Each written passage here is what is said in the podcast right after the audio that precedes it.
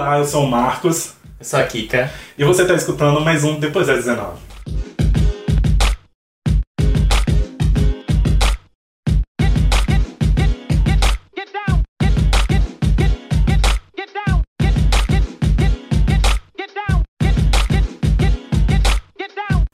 Oi, gente! A gente está aqui mais um Depois das 19 e a gente vai trazer um papo muito interessante sobre arte e educação e o papel da arte em educar. E agora aqui comigo tem uma convidada que eu tenho muita admiração, que eu vou pedir para ela se apresentar. Kika, por favor, se apresenta pra gente. Eu sou a Kika, tenho 24 anos, sou arte educadora, poeta, atriz, performer, artesã, alagoana, radicada aqui no Distrito Federal. E é isto. É, eu pensei em trazer você justamente porque eu te conheci justamente numa palestra que você falava também em alguns momentos sobre o seu trabalho com arte e educação. E esse aspecto da arte que é muitas vezes subjugado e anulado do, do papel educador da arte. Eu queria que você contasse um pouquinho pra gente dessa sua trajetória na, por dentro da arte e educação. Eu. Engraçado, porque eu começo a. De onde eu me lembro, eu começo a trabalhar com arte e educação quando eu ainda estava no ensino médio. Quando eu estava fazendo teatro, tava, tinha montado um grupo de teatro com uma amiga minha e a gente queria um espaço para ensaiar. Aí a gente conseguiu um auditório no Cruzeiro. Só que a gente tinha que oferecer uma contrapartida. E aí a contrapartida que a gente ofereceu foram oficinas de teatro para a comunidade. Eu, eu considero que o meu trabalho com arte e educação parte daí, antes mesmo de entrar numa graduação. Depois que eu entrei na graduação em artes cênicas, eu comecei a trabalhar com mediação de exposição de arte. E aí eu não parei. Continuei trabalhando algumas, em algumas exposições e fui entendendo o que era ser educadora na relação com o público. Né? Uhum. Aprendi muito, é, algumas questões teóricas sobre arte e educação, mas fui entendendo mesmo assim quando entrei em contato com as pessoas que estavam predispostas a aprender né, através da arte.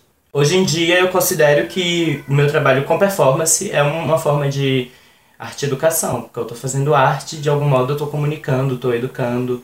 Então eu consigo perceber que a arte educação ela também é para além do, das noções formais, sabe, de ensino. Como é que você pensa a forma que a arte impacta as pessoas, a forma de educar? Como é que esse processo acontece?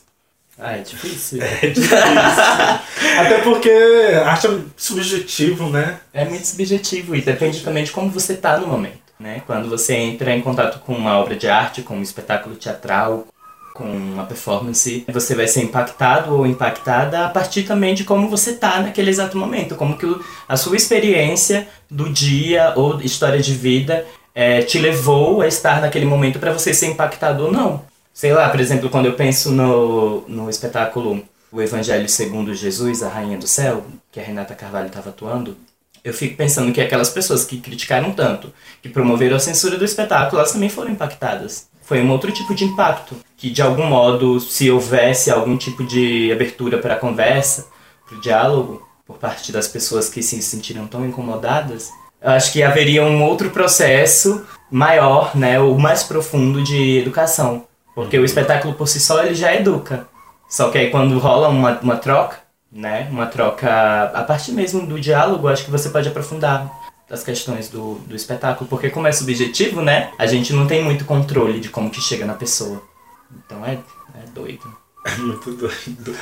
Você tocou num ponto que foi uma das coisas que mais me impactaram quando eu te conheci, da questão da alteridade que você falou como você entendia a relação é, entre um e o outro. A relação com o outro, né? Não através de uma empatia, mas sim através da alteridade. E você falando sobre arte e educação me vem muito à mente do uso da alteridade nesse, nesse seu trabalho até. De como até mesmo a Renata usa da alteridade para impactar e esse impacto vai chegar de diferentes formas. Sim. E uma outra coisa que, que você fala, que eu achei interessante, arte e educação para além dessas formalidades acadêmicas, né? Uhum. Você começou no seu trabalho de arte e educação lá no ensino médio. E eu acho que a gente compartilha de um certo ranço com a academia, né? Dessa institucionalização de, de tudo e qualquer coisa e que qualquer coisa só é possível se passar pelo crivo da academia, né? Acho que isso a gente acaba dependência da academia e que você trabalha para além da academia, né? Sim. E ao mesmo tempo estou na academia. Sim. Né? Eu E- também, eu passei pela academia, né? É, então é muito complexo. Tipo, você tá lá. Porque a minha relação com a academia tem muito a ver com aprendizado, sim. Mas a, é a partir de um aprendizado principalmente racional, sabe? E que não vou dizer que é ruim, porque faz parte também do processo, né, de formação. De algum modo você aplicar técnica sobre algo que você vive.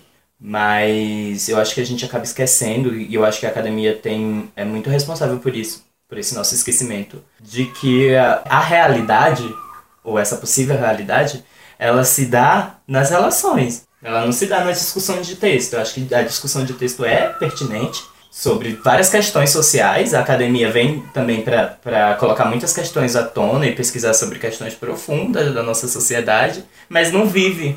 A academia ainda é um espaço muito branco, um espaço adoecedor.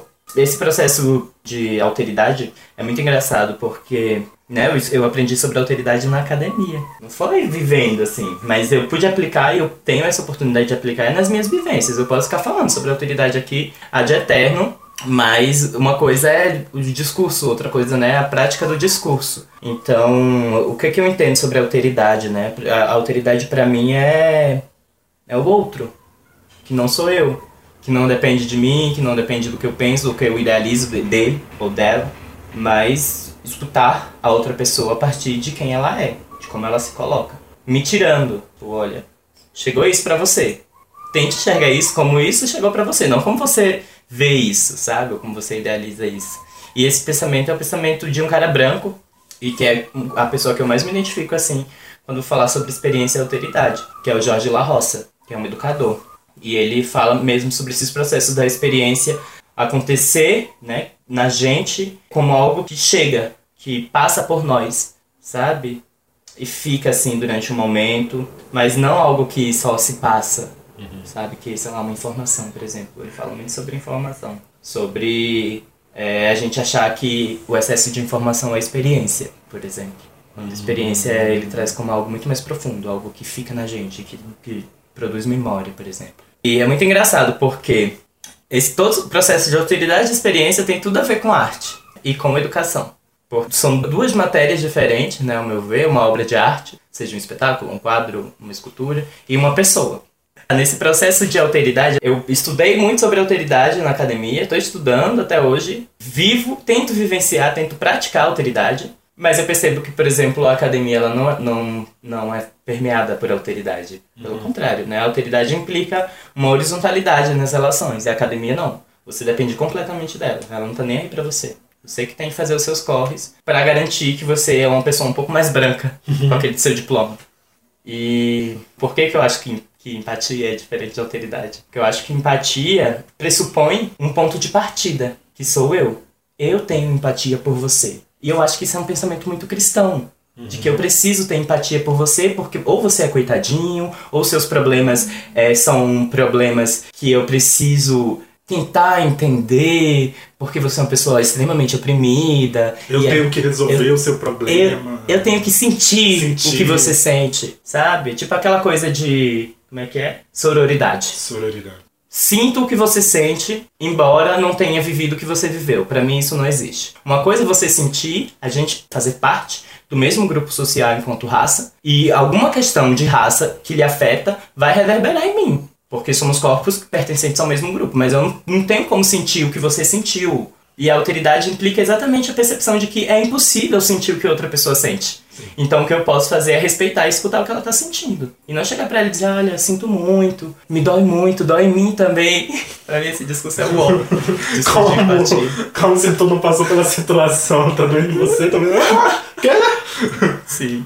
Mas ao mesmo tempo eu fico percebendo assim, o quanto que é importante também se colocar nesse lugar de disponibilidade. Que a empatia pra mim é mais um lugar de disponibilidade, sabe? Eu acho que a gente pode acabar confundindo, mas é um lugar de disponibilidade, assim, de, de não aversão, sabe? Tem uma abertura É. a uma escuta. uma abertura, mas aí eu acho que o- o- a grande questão é que essa abertura é confundida. Entende? Mas também não pesquiso muito sobre empatia. eu só percebo. percebo que os discursos de empatia, eles são discursos. Sim.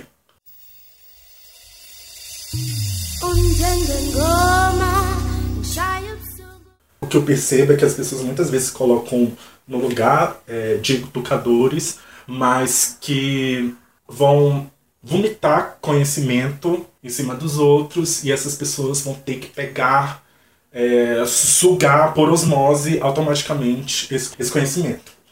Eu vejo muito isso quando se, quando se fala de educação racial, né?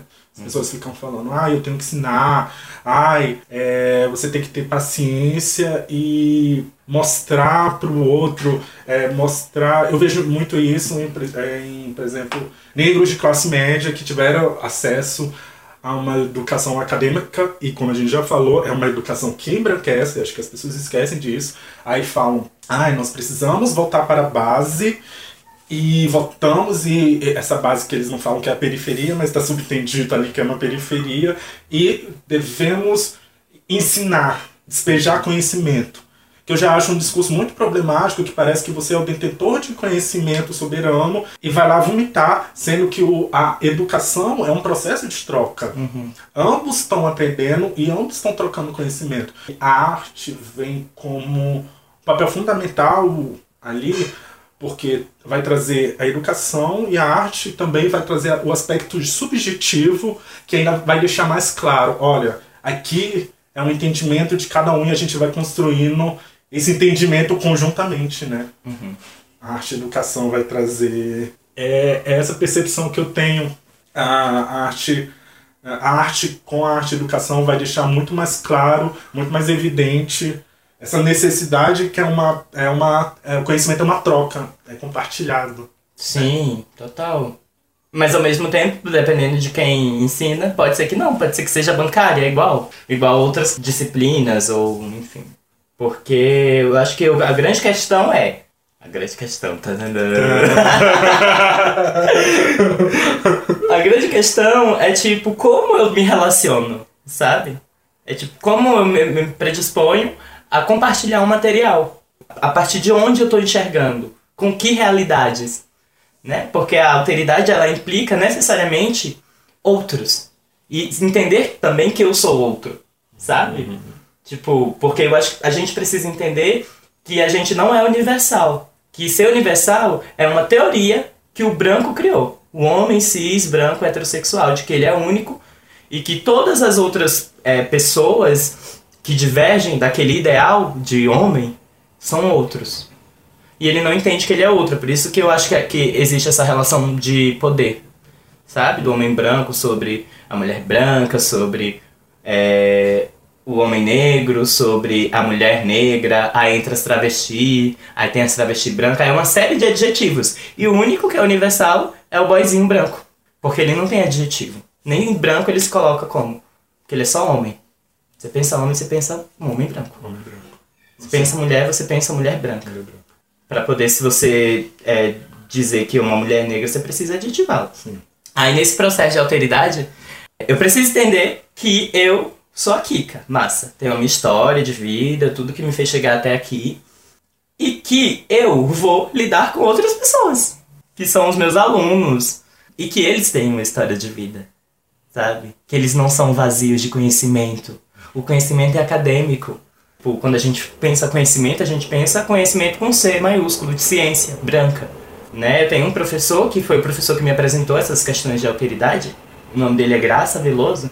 E ele fala que ele trabalha com a ideia de saberes, que meio que hierarquiza essa, essa posição que o conhecimento traz, de que tal pessoa tem conhecimento, outras pessoas não têm. Mas todo mundo tem saberes. Hoje em dia eu fico misturando essa coisa, ah, foda-se, não, não quero chegar e explicar sobre saberes. Vou falar de conhecimento mesmo, e a galera da periferia, seja de onde for, tem conhecimento. Que eu tô chamando conhecimento de saberes. Mas assim, pensando nessa ideia do que a imagem da palavra traz, quando a gente diz a palavra, né? Conhecimento é uma coisa branca.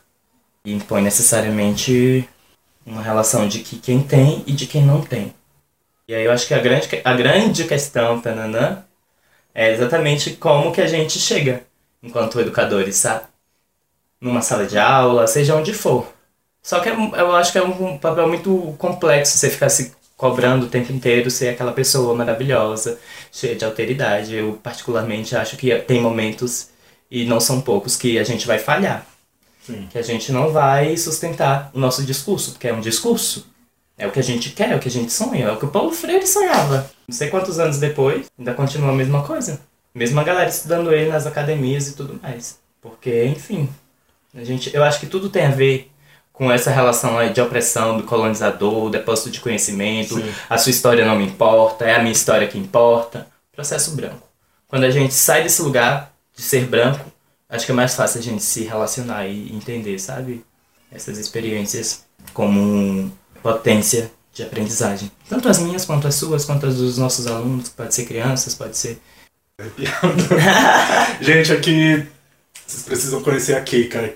Kika é uma pessoa que chega e quando fala assim. é, Sabe aquelas pessoas que falam e faz a plateia calar a boca? Então, é, a Kika tem essa capacidade e ela emana uma energia, domina os, os espaços.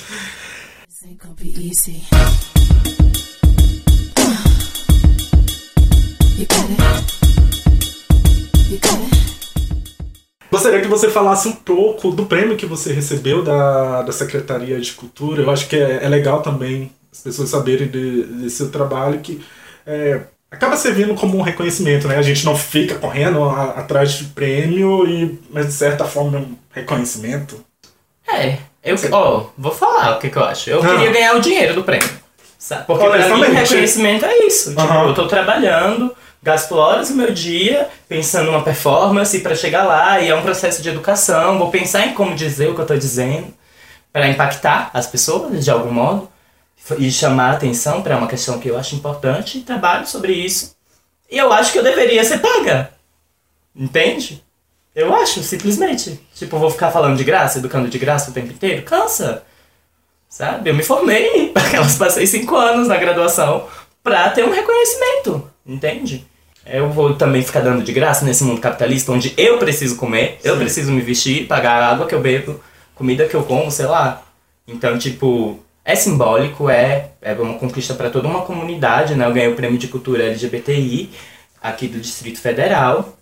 É simbólico, acho que eu represento em alguma instância essa, essas, essas culturas, sei lá. Eu tenho um sério problema com esse negócio de representatividade, representação. Representatividade. Representatividade, essas eu- coisas, não. Eu tenho um certo aversão a isso. Mas eu também reconheço que eu também não posso fugir disso, né? Uhum. Que a minha performance tá ali, que alguém vai se enxergar naquela performance e vai se sentir representada pelo que eu tô dizendo. Então eu não acho que eu represente ninguém, porque eu só posso representar a mim mesmo, mas eu percebo que há identificações. As pessoas podem se identificar. Então talvez eu ainda vou achar a palavra, talvez seja a palavra identificatividade. Boa. é... Mas, é, o problema é que a gente vai criar uma outra palavra, uma nova palavra, e de alguma forma, acho que principalmente o mercado vai pegar esse termo e vai mudar ele. A própria academia também vai pegar esse termo, vai querer conceituar e vai cagar com o termo. Eu, sempre, eu sempre sinto isso, assim. Por isso que me- meus problemas também com uma- certas é, conceituações, terminologias que passam pelo crivo do mercado, crivo da academia, que acabam institucionalizando um conhecimento que está aí, é. que acaba estragando o rolê. É. Mas é isso, assim, foi importante pra dar visibilidade, né? E sei lá, de algum modo eu tô, percebo que reconhecem o, o meu trabalho quando eu ganho um prêmio desses. Foi também muito importante pra eu pagar minhas contas, pra eu pagar minha comida Sim. e tudo mais, porque eu poderia pegar esse dinheiro e fazer o que eu quisesse com ele. Que era um prêmio de reconhecimento, não era um prêmio pra fazer uma, um espetáculo, uma performance. Não tinha que dar é, contrapartida pelo prêmio. Então, foi isso. Eu sinto mais que é um, um dever a gente ser reconhecida pelo que a gente faz. Sim. E os prêmios, eles servem um pouco pra isso, né? Apesar de instaurar uma lógica de competitividade cabulosa. Uhum, foda. Eu já passei por uma situação e o próprio programa depois desse nome já passou por situações que eu fiquei bastante me questionando de é, ser chamado pra é, vem falar aqui de raça e de eu falar pra pessoa, cara, mas assim, tem uma pessoa sendo paga realiz- realizar o evento, uma pessoa branca que fez cagada, não teve essa preocupação e você tá falando que eu tenho que ir ter uma obrigação de ir para intervir nesse evento de graça em nome de um bem maior para a sociedade. Porra, como assim? E também uma outra situação que eu me questionei muito. Em nome de uma representatividade, a gente acabar se submetendo a trabalhos de graça. Sim. Aí é aquele momento que a gente começa a pesar as coisas. Uai, eu tô fazendo esse trabalho que eu sei que essa empresa pagaria para uma pessoa branca fazer, que é um trabalho de consultoria, mas por, é, para mim, eles querem de graça, aí vão receber de graça. Aí eu fico me questionando como isso é válido, como isso é uma, é uma relação de troca, porque se a gente olhar mais de perto, é uma relação só de apropriação. É, total. Tá pegando ali nosso conhecimento, suga e pega e tchau. Eu preciso também comer, pagar minhas contas, sabe? Sim. É tempo, né? É tempo, é tempo, tipo.